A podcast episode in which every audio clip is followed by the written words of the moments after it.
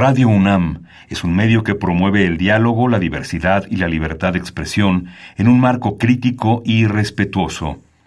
Los comentarios expresados a lo largo de su programación reflejan la opinión de quien los emite, mas no de la radiodifusora. Ingredientes para hacer la pócima de la diversión. Ancas de rana intrépida. Ratones de laboratorio. Plumas de pollo creativo. Mm, medio litro de carcajadas. Y listo. Revolvemos todo y decimos... ¡Hocus Pocus!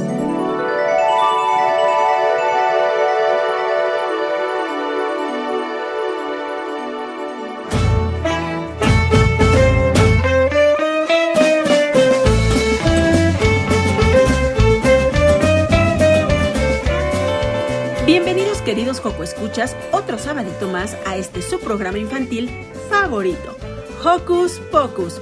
Yo soy Silvia y los saludo con un sonoro beso. Y yo soy Sandy y estoy muy contento de que nos sintonicen una semana más.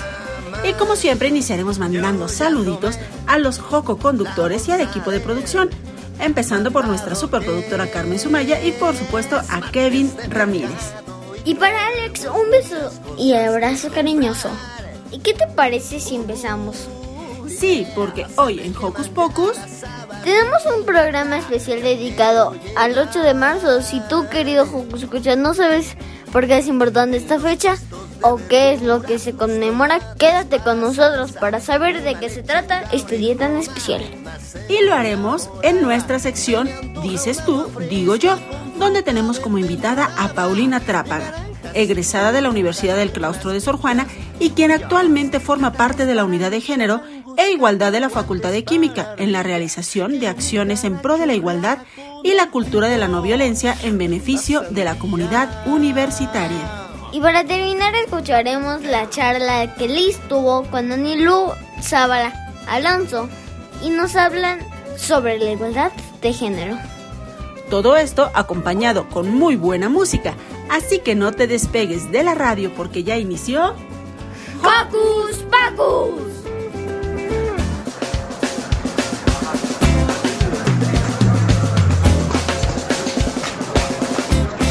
Recuerda que nos gusta saber de ti y síguenos a través de nuestras redes sociales. Puedes hacerlo desde tu combo, tablet o celular con ayuda de tu mamá o papá. Facebookea con nosotros. Búscanos como Hocus Pocus Unam. Regálanos un like y comenta nuestras publicaciones. Ah, y por favor, mándanos tus sugerencias musicales. Para iniciar esta mañana muy rockeros, les traemos el estreno de una rolita con nuestros amigos de Cachivache Rock para chavitos. ¿Qué tal? Yo soy Ferco Cachivache de Cachivache Rock para chavitos. Quiero mandar un saludo y un abrazo muy especial a toda la familia de Hocus Pocus, a todos los locutores, a Silvia en especial, que nos están permitiendo en esta ocasión mostrar algo de nuestro nuevo material. Un material que ya tenemos completamente grabado, un disco enterito, que estamos esperando la oportunidad para poder presentárselos completito, pero hoy les vamos a dar una prueba y a Hocus Pocus, como es nuestro programa favorito, queremos darles la premisa de esta canción que hicimos pensando en la humanidad en estos momentos donde en algún país alguien se le ocurrió armar una guerra o en algún momento alguien le gusta ejercer la violencia, entonces esta canción que nosotros hicimos es para protestar porque tenemos que aprender a vivir en paz. No se vale estarnos peleando, no se vale estarnos gritando, no se vale que haya guerra. Esto se llama Cultura de la Paz, es una canción de cachivache rock para chavitos de nuestro nuevo material. Espero que les guste a todos. Un saludo a todos. Muchísimas gracias, Hocus Pocus, para que todos vivamos en paz y en armonía para todos ustedes. Cultura de la Paz de cachivache rock para chavitos. you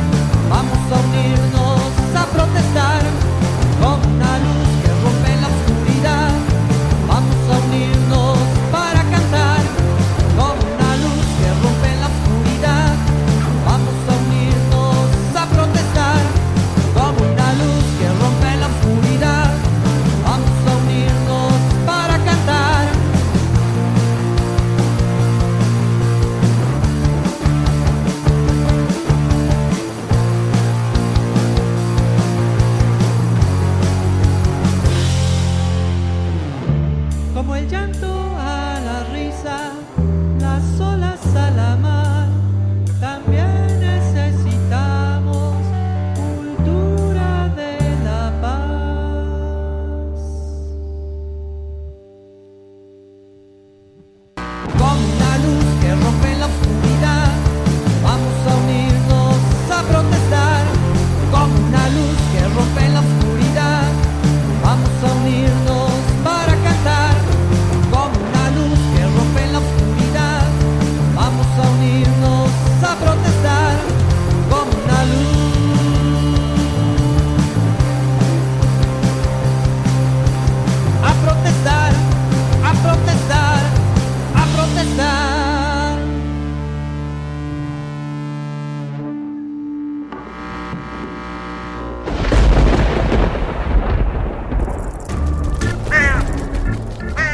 Chispas, rayos y centellas. Estás en Hocus Pocus.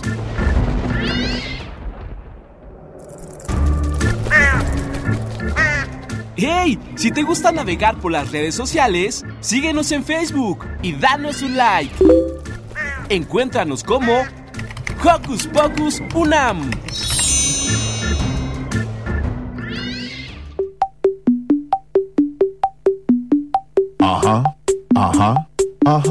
Tema de hoy en la voz de las niñas y los niños. Yo opino que opinar es necesario porque tengo inteligencia y por eso siempre opino. Ahora va, dices tú, digo yo. Yo opino. Ajá. Yo opino. Ajá. Eso opino.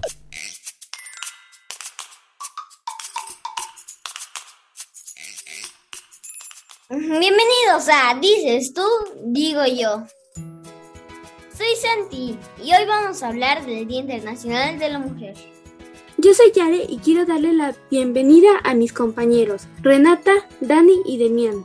Yo soy Demian y le doy la bienvenida a Paulina Martínez Trápaga. Ella estudió filosofía en la Universidad del Claustro de Sor Juana y el Diplomado de Divulgación de la Ciencia en la UNAM.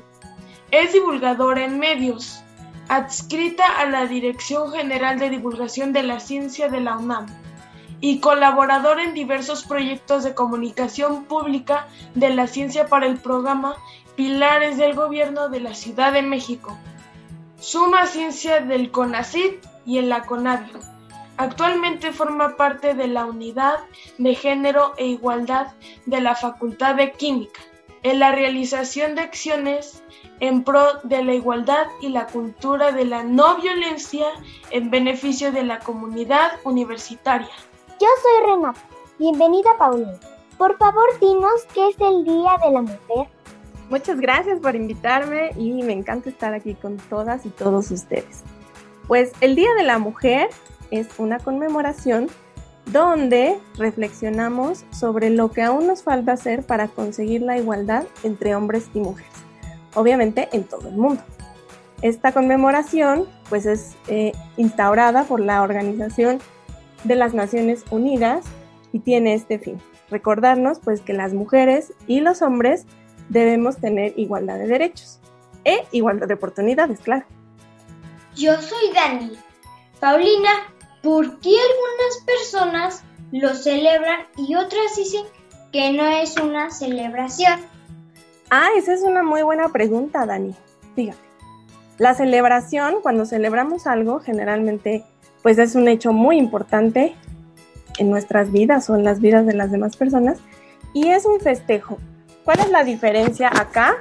Pues que es una conmemoración. La conmemoración es el recuerdo de un acontecimiento histórico. En este caso, pues es el recuerdo de muchos acontecimientos históricos que tienen que ver con movilizaciones de mujeres para exigir derechos. ¿Por qué inició esta conmemoración? Pues mira, esta conmemoración tiene una larga tradición en la historia. El 8 de marzo se propuso, pues como para reunir, yo ya les decía, todos estos movimientos de mujeres, de muchas mujeres, en muchos países del mundo, que pues justamente pedían derechos igualitarios para las mujeres eh, con respecto a los que tenían los hombres. Esta conmemoración pues eh, suma varios acontecimientos históricos, incluidas marchas de mujeres eh, del siglo pasado, bueno, hace dos siglos de hecho, que exigían pues esto, jornadas laborales, incluso, fíjense bien, porque quizá ustedes viven en otros tiempos y quizá ni siquiera alcanzan a imaginárselo, pero antes las mujeres ni siquiera podían ir a la escuela o tener propiedades o tener una cuenta bancaria propia. Entonces estas mujeres empezaron a movilizarse pues para exigir que también pudieran tener todos estos derechos, poder ir a la escuela, poder tener propiedades, poder trabajar como sus mamás. Y bueno, al principio de estas movilizaciones, pues la policía de todos estos países no lo veía con muy buenos ojos y generalmente eran encarceladas. Posteriormente, pues el empuje de estas mujeres logró finalmente todos estos derechos para todas nosotras. ¿Por qué es importante el Día de la Mujer? Vaya, esa es una muy gran pregunta.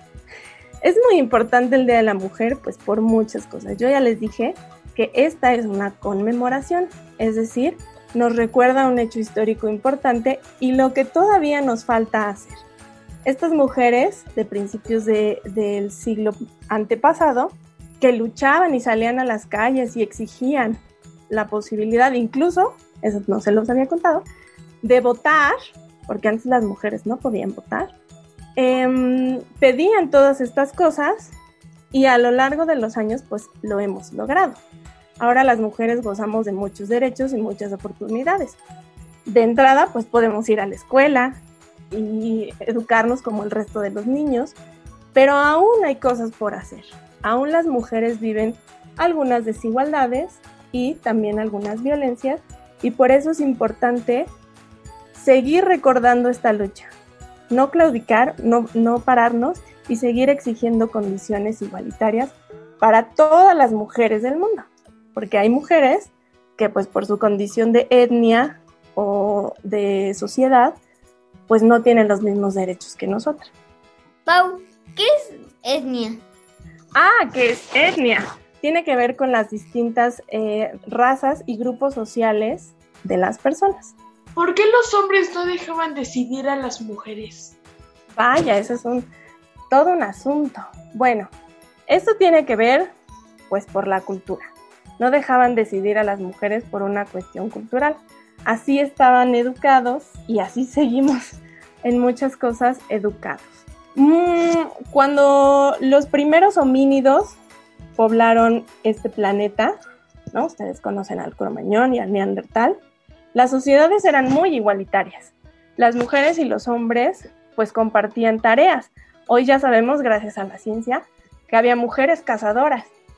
También iban con los hombres pues a buscar sustento y a buscar comida y después preparaban estos alimentos. Las sociedades eran muy igualitarias. ¿Qué pasó entonces? Después, cuando empezamos a generar sociedades y culturas, como la, romana y los griegos, los mesopotamios, ¿no? Empezó a haber una división y a las mujeres, pues se les dijo que era mejor que se quedaran en la casa e hicieran las labores domésticas, cocinar, cuidar a los hijos, em, atender, por ejemplo, granjas, los cultivos, mientras los hombres pues hacían las tareas más rudas, digamos. eso fue pues cambiando este panorama igualitario y fue dividiendo, es lo que se llama división sexual del trabajo. Mucho después, cuando ya eh, las sociedades estaban muy constituidas, pues las mujeres no tenían derechos porque no se consideraban como ciudadanas. En la antigua Roma y en la antigua Grecia incluso, las mujeres ni siquiera eran parte de la sociedad, se tomaban como esclavas. O sea, una persona podía comprar esclavas mujeres y no tenían absolutamente ningún derecho. Entonces, después, esto ya es en el Renacimiento, se editó una carta, claro, todo el mundo estaba muy preocupado pues porque las personas tienen que tener derechos cuando son ciudadanos de una nación. Entonces se editó, eso fue en, en 1789 en Francia, una carta que se llamaba Los derechos de los hombres y los ciudadanos.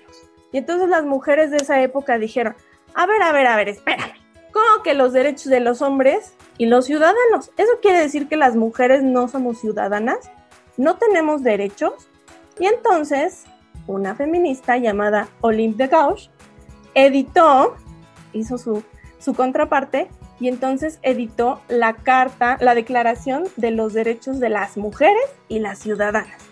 Y entonces en ella decía, pues también las mujeres somos ciudadanas porque somos parte de las sociedades. Y entonces tenemos derechos, como ir a la escuela, como tener propiedades, como poder participar de la vida pública. Es decir, podemos salir de nuestras casas y tener trabajos, porque también somos eh, personas y además somos seres muy inteligentes. Antes, en ese entonces, todavía se consideraba que las mujeres eran frívolas y un poco torpes.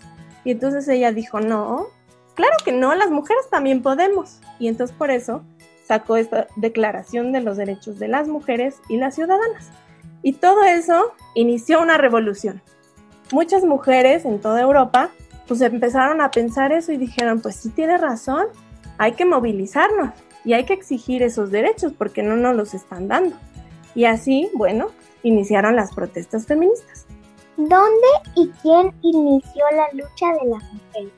Bueno, pues no podríamos decir que existe una sola mujer y un solo momento en la historia en que sucedió esto.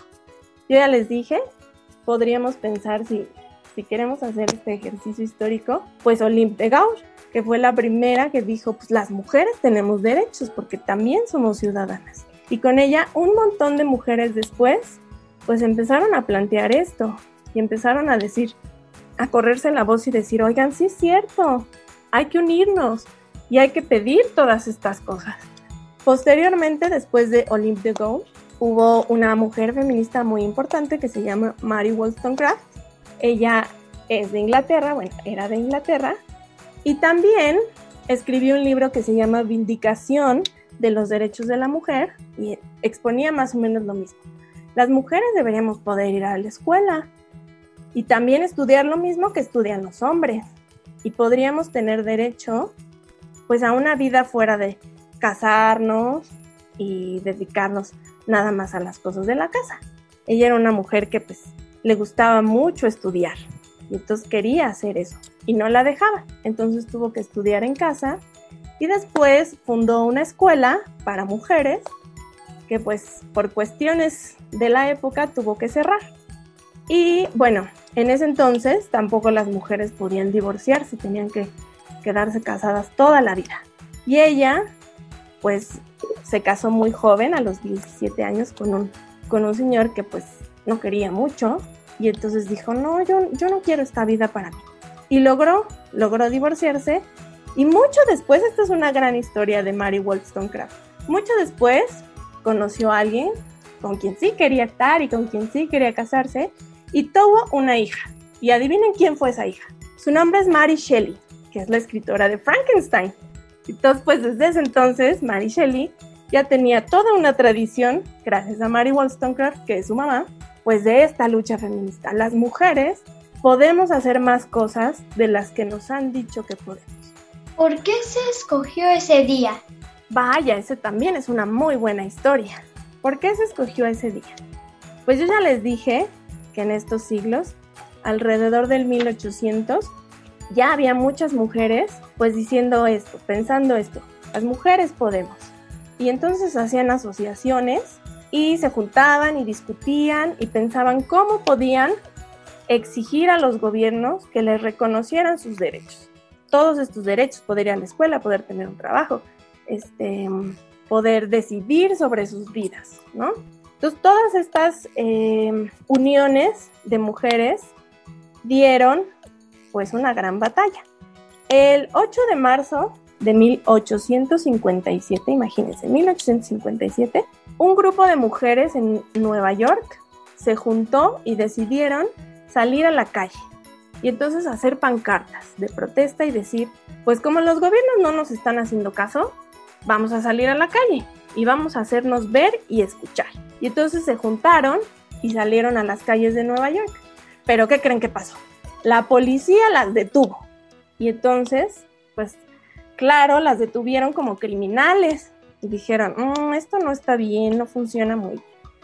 51 años después de esa primera marcha en Nueva York, o sea, imagínense, pasaron muchos años, también un 8 de marzo se juntaron otra vez, pero ahora sí había muchas más mujeres, muchas más que en la primera marcha.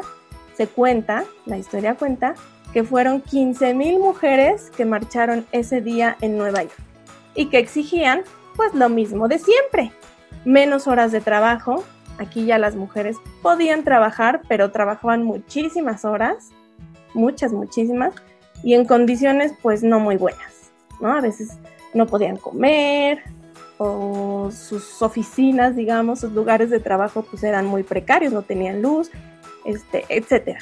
Tenían malas condiciones de trabajo. También pedían pues un mejor sueldo, porque a los hombres les pagaban mejor por un trabajo menor y entonces decían, ¿por qué ellos van a ganar más? pues que ganemos un mejor sueldo. También decían y, pedían pues el derecho al voto, es decir, que ellas también pudieran participar y decidir de la vida política de sus países. Y finalmente pedían que no existiera trabajo infantil, porque hasta ese entonces los niños tenían que trabajar y a veces trabajaban igual, muchísimas horas y en muy malas condiciones. Entonces, estas mujeres salieron a las calles de Nueva York bajo un lema. Ellas decían pan y rosas. Pan, porque el pan significaba pues que hubiera sustento para sus casas, ¿no? O sea, que tuvieran condiciones económicas favorables. Y rosas. Las rosas representaban una calidad de vida digna. Entonces salieron, marcharon y por primera vez las mujeres se hicieron visibles en la calle, en el espacio público. Imagínense, antes pues no, era impensable que las mujeres salieran así tan revoltosas. Y entonces, bueno, eso marcó un precedente, un precedente de movilizaciones. Eh, un poquito antes que ellas, solo unos años, hubo un movimiento de mujeres muy importantes a las que llamaron las sufragistas. Y estas mujeres pues también se unían y viajaron, de hecho, desde Europa hasta Estados Unidos a una gran convención de los derechos eh, humanos pues para exigir precisamente que fueran tomadas y consideradas en estos derechos humanos. Vamos a hacer una pausa con nuestra invitada Pau con la canción Una niña llamada Juanita de Armando Cuentos. Y también escucharemos La niña futbolista con los patitos de perro. Ya llegó el top musical.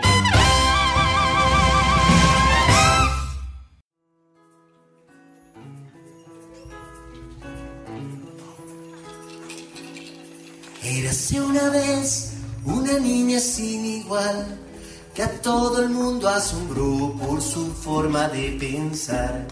Su mente era una cometa girando por las alturas, siempre buscando respuesta cuando aparecía la duda.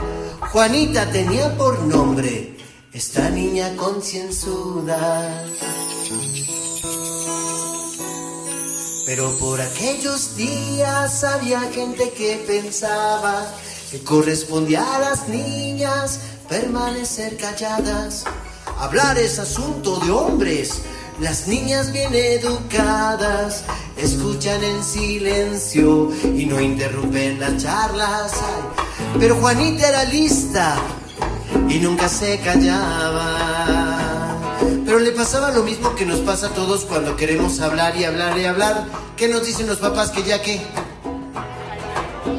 También ella le decían lo mismo, le decían, Juanita ya estate quieta, que no te puedes quedar. Un momentito sentada y callada sin preguntar. Pero Juanita no tiene tiempo para descansar. El universo es inmenso, lo tiene que descifrar. El universo es inmenso, lo tiene que descifrar.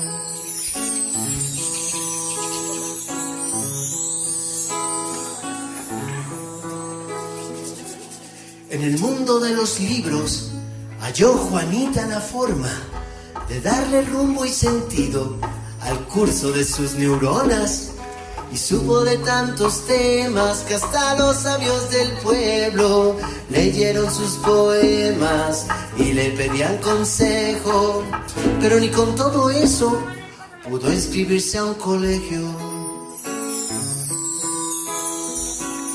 Con el paso de los años la llevaron a un convento para ver si entre esos muros callaba su pensamiento.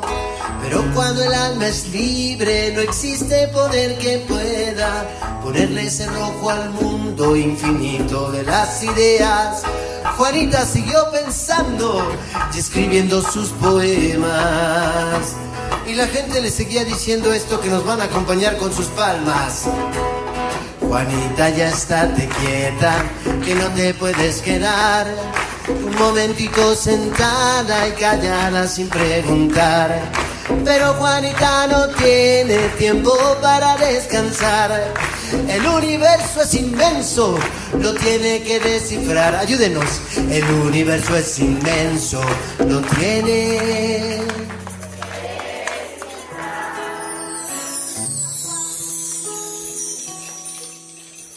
Y tuvieron tanta fama los escritos de Juanita, que se fueron hasta España y allá se volvió noticia. Y su nombre es ahora sinónimo de virtud, porque Juanita se llama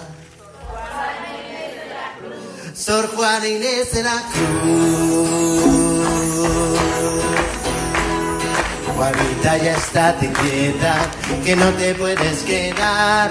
Un momentito sentada y callada sin preguntar. Pero Juanita no tiene tiempo para descansar. Como dice, el universo es inmenso, lo tengo que descifrar. Ayúdenme, el universo es inmenso. Fuerte, el universo es inmenso, lo tengo que descifrar. El universo es inmenso. Atrévanse a preguntar.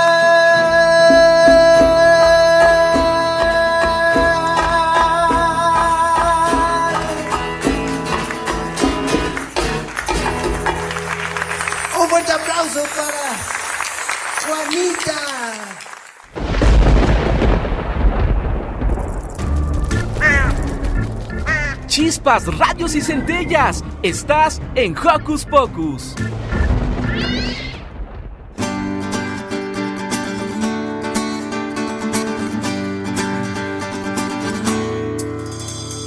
Hace tiempo en la ciudad vi una niña especial, apasionada por el juego del fútbol, dando patadas a un balón. Embargo, sus papás piensan como los demás, que a las muñecas ella tiene que jugar para aprender a ser mamá. Le gusta cantar, le gusta brincar y jugar fútbol, es muy normal y se fue a inscribir a la selección, pero le dijeron que estaba mal. Una niña no puede jugar fútbol, eso dicen los niños del salón, pero como caramba no puede ser, tienen miedo jugar con una mujer.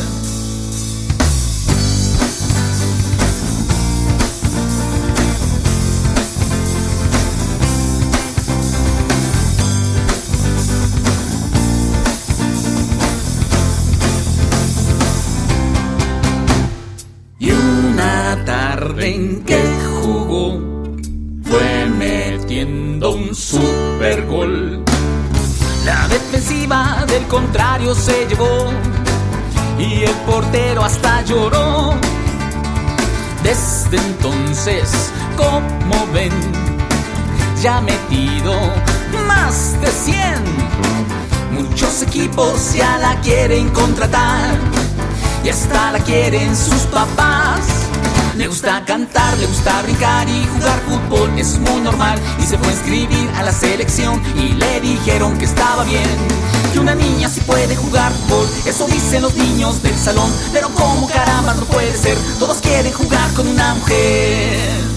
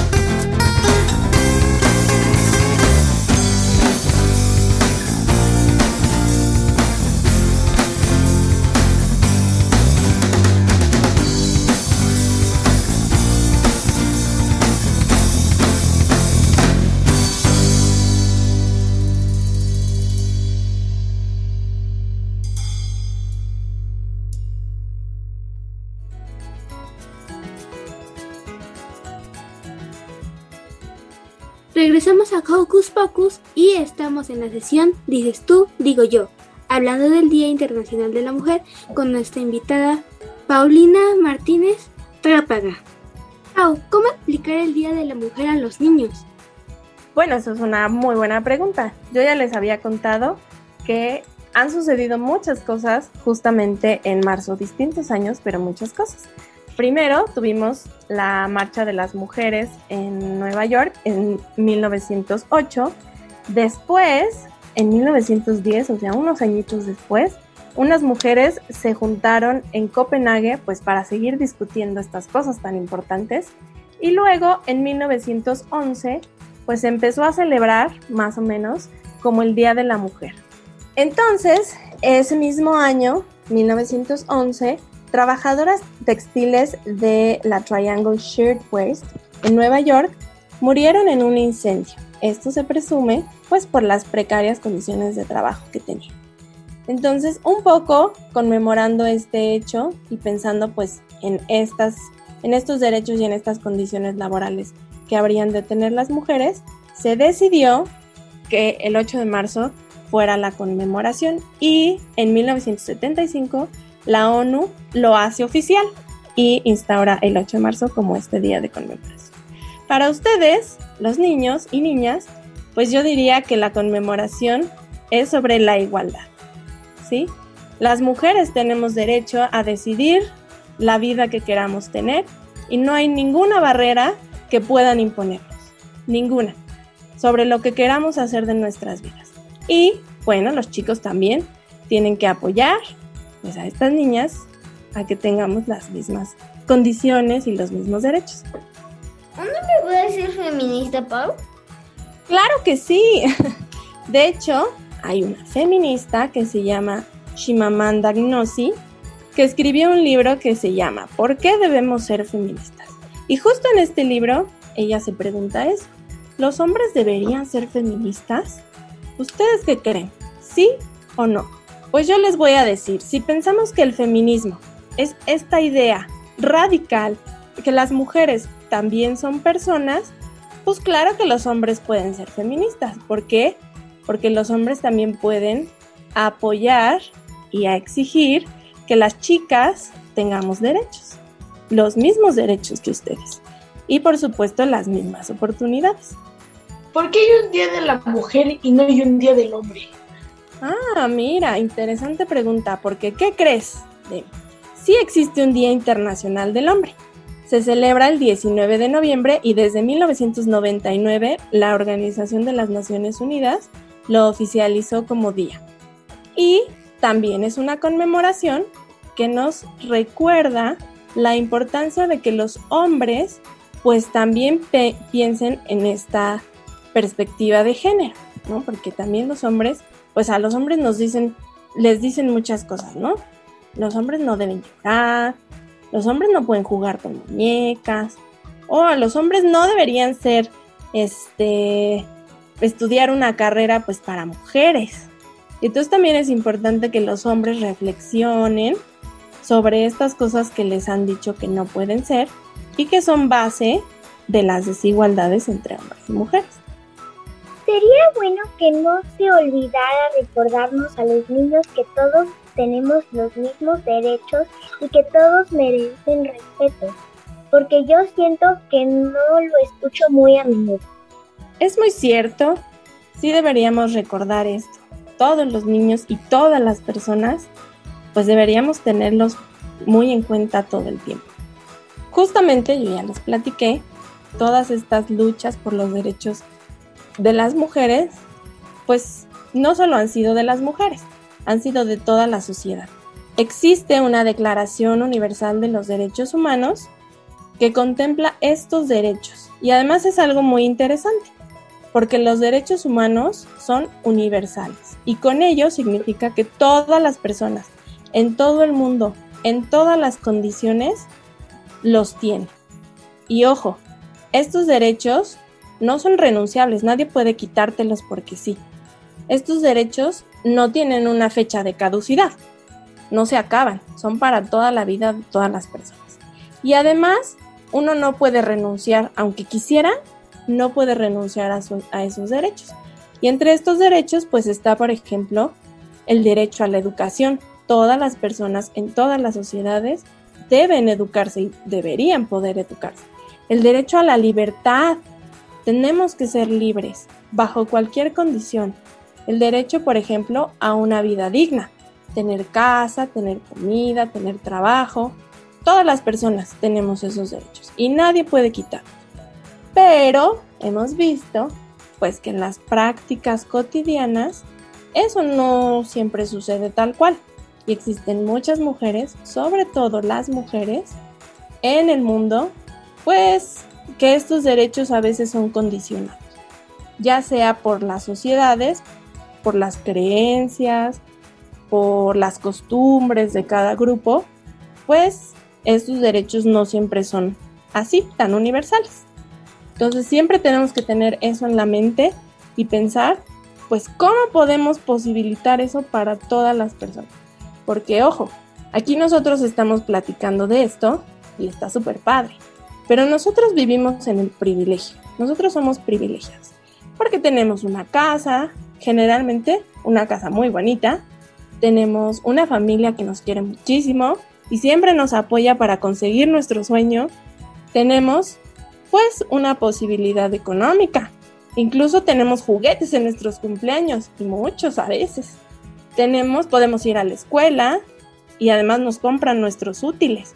Y tenemos servicios básicos en nuestra casa. Podemos abrir el agua y sale agua. No tenemos que caminar largas distancias para conseguir agua.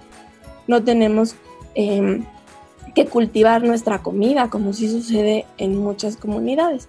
Entonces, pues hay que posibilitar, nosotros que tenemos todo esto, hay que posibilitar las mismas condiciones para otras personas. ¿Cómo podemos los niños favorecer la lucha de las niñas por la igualdad? Vaya, esa es una gran pregunta. Pues yo te diría que los niños tienen un gran poder de convocatoria y ustedes podrían ser portavoces pues de todas estas luchas en favor de las niñas. Pero algo más sencillo, en el día a día. Ustedes han estado en su escuela y han escuchado cosas como, no juegues con eso porque es de niño. O, las niñas no pueden jugar fútbol porque eso es de niños. ¿O qué tal está? Los niños somos mejores en matemáticas que las niñas. ¿Nunca? Bueno, pues eso sigue sucediendo. Yo les voy a contar algo. A partir de los seis años, una niña deja de soñar con ser astronauta o médica o genetista o ingeniera. ¿Por qué sucede esto? Pues porque muy comúnmente, y eso creo que somos más los adultos, les decimos, las niñas no son tan buenas en matemáticas. O, bueno, las niñas mmm, deberían mejor jugar a la cocinita y con sus muñecas. Entonces, pues las niñas dejan diseñar todas esas cosas que sí podrían ser. Y a eso se le llama brecha de sueños. Y esa es la razón pues, por, por la que hay muchas menos mujeres en las carreras de ciencias. Entonces, ustedes pueden propiciar la igualdad tratando a sus compañeras y a sus amigas de la misma manera y diciéndoles que ellas también pueden hacer lo que se propongan. ¿Cómo podemos los niños decirle a los adultos que algunas frases que usan no son correctas? Como cuando nos dicen nenitos a los niños. Vaya, pues sí, yo ya te dije. Los niños tienen una gran y poderosa voz. Pues así, tal cual. Denunciar lo que no está correcto es el camino correcto. Entonces, siempre que escuchen esas cosas, a veces los adultos somos un poco tercos. Y entonces ya aprendimos las cosas que a veces nos cuesta trabajo aprender cosas nuevas, como estas, como los cambios en pro de la igualdad. Entonces, ténganos paciencia, a veces es un poco más complicado hablar con un adulto de igualdad, pero eso no significa que ustedes no tengan la voz para hacerlo. Así tal cual. Cada vez que escuchen a un adulto diciendo, esas cosas no son de niñas, o esas cosas no son de niñas, no hagas eso, no llores, pareces una niñita, pues hay que decirlo, hay que alzar la voz y decir, oye, eso no es correcto. ¿Por qué? Pues porque es discriminación. A mí me gusta cederle el paso a las niñas. ¿Eso es malo? Vaya, qué pregunta. pues mira, yo creo que tener atenciones con la gente que estimamos nunca va a ser algo malo. Lo que sí sería, no voy a decir malo, pero sí no del todo bueno, es hacer diferencias. No pasa nada si tú cedes el paso a las niñas o el asiento, a veces, ¿no? Cuando vamos en el camión de excursión, pues a veces le dices a una chica, oye, siéntate acá que hay espacio. O le prestas los colores, o tienes gestos de atención con ellas. Eso no está mal. Lo que sí estaría mal, pues es limitar ciertas actividades o expresar em, frases como las que ya hemos mencionado, ¿no? Decirle a las niñas, oye, tú no puedes hacer eso porque eres niña. Incluso, y esto también es parte de ser feminista, decirle a tus compañeros, a tus, mismos compañeros hombres, no deberías llorar porque eso es de niñitas. O, oye, no puedes utilizar, eh, no te puede gustar el color rosa, pues porque a los niños no nos gusta el color rosa. Entonces, todas estas cosas que debemos poner atención, no hacerlas con nuestras compañeras y no hacerlo con nuestros compañeros. ¿Por qué aún hay mujeres que no pueden decirte sobre sí mismas? Claro, la lucha feminista ya tiene muchos siglos y muchas mujeres han alzado la voz por la igualdad. Y aún así, pues ah, sigue, siguen existiendo mujeres que no pueden decidir libremente sobre sus vidas.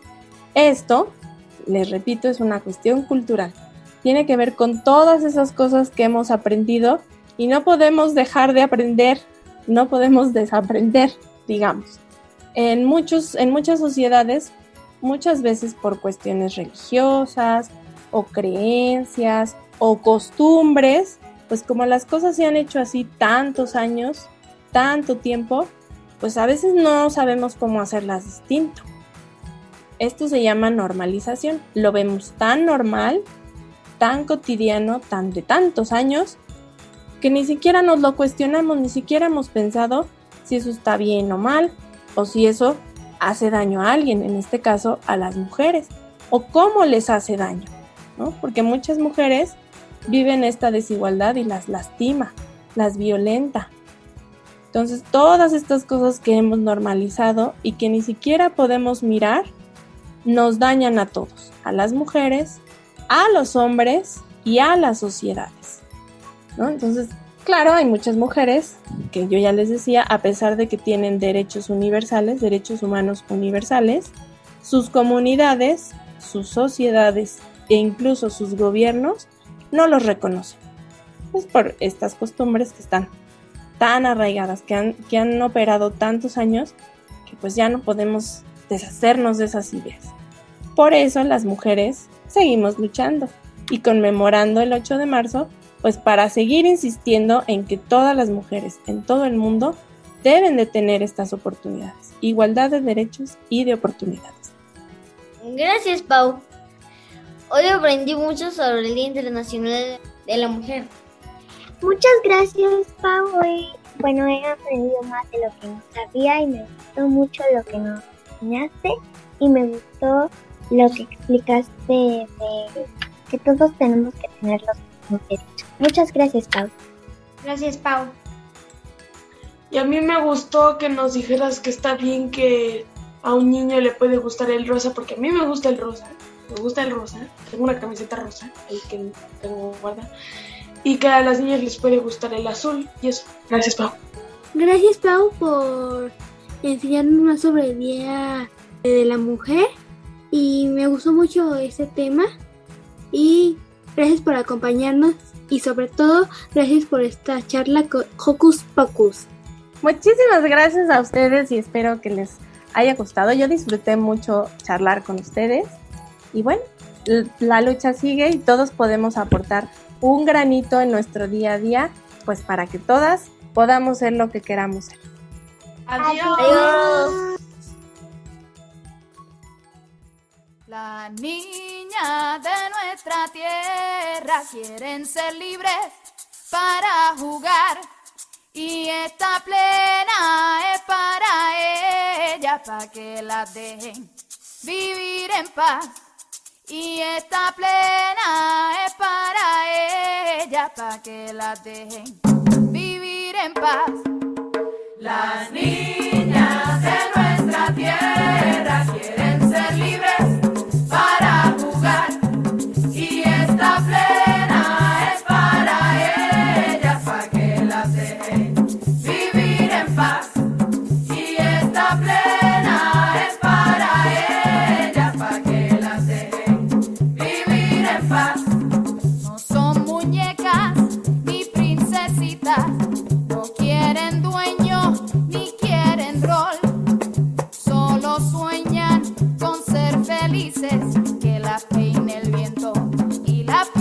pinte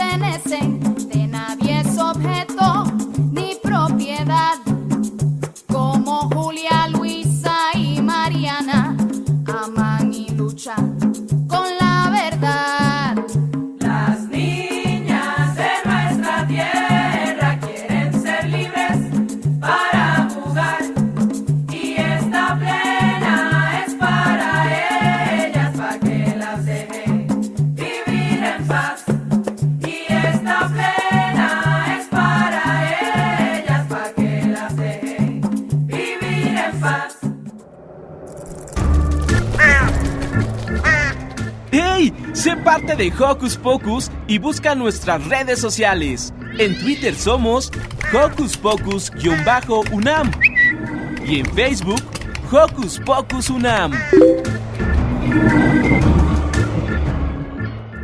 La igualdad de género es un tema por el que muchas mujeres están luchando actualmente, pero no solo ellas pueden hacer lo posible, ya que en la sociedad habitamos todos, niñas, niños, mujeres, hombres, ancianos y ancianos, todos, toditos, completitos.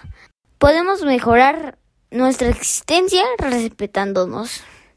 Escuchemos más de la igualdad de género en nuestra sección sanadora. Sana, sana, colita de rana.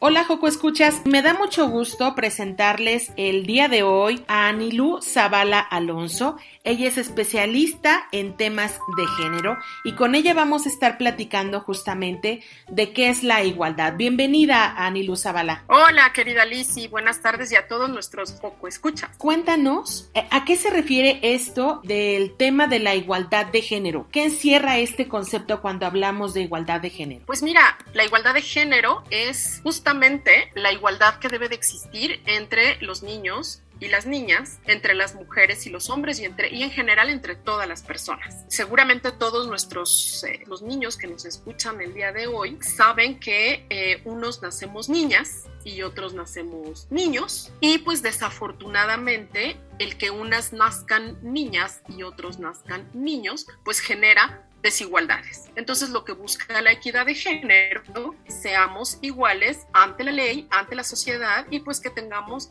libertad de poder ser como cada una o cada uno de nosotros quiera. Eh, la igualdad de género busca precisamente como su nombre lo dice, que todas las personas sean iguales ante la ley y ante la sociedad. Las niñas muchas veces no son iguales a los niños y pues todo lo que o mucho de lo que tiene que ver con lo femenino pues está no valorado. Entonces, pues lo que busca la igualdad de género es que justamente tengamos relaciones igualitarias entre todas las personas. Anilú, ¿cómo podemos entender este concepto, este gran constructo en la vida diaria? Por ejemplo, en la escuela o en la casa. Ah, y esa pregunta me gusta mucho, Lizzie, porque fíjense cómo pensamos, nuestro mundo está dividido en dos partes, ¿verdad? Las cosas que son de niñas y las cosas que son de niños. Entonces, pues, por ejemplo, si yo soy niña y quiero estudiar ingeniería, pues me va a costar mucho más trabajo o voy a encontrar una serie de resistencias o de pretextos,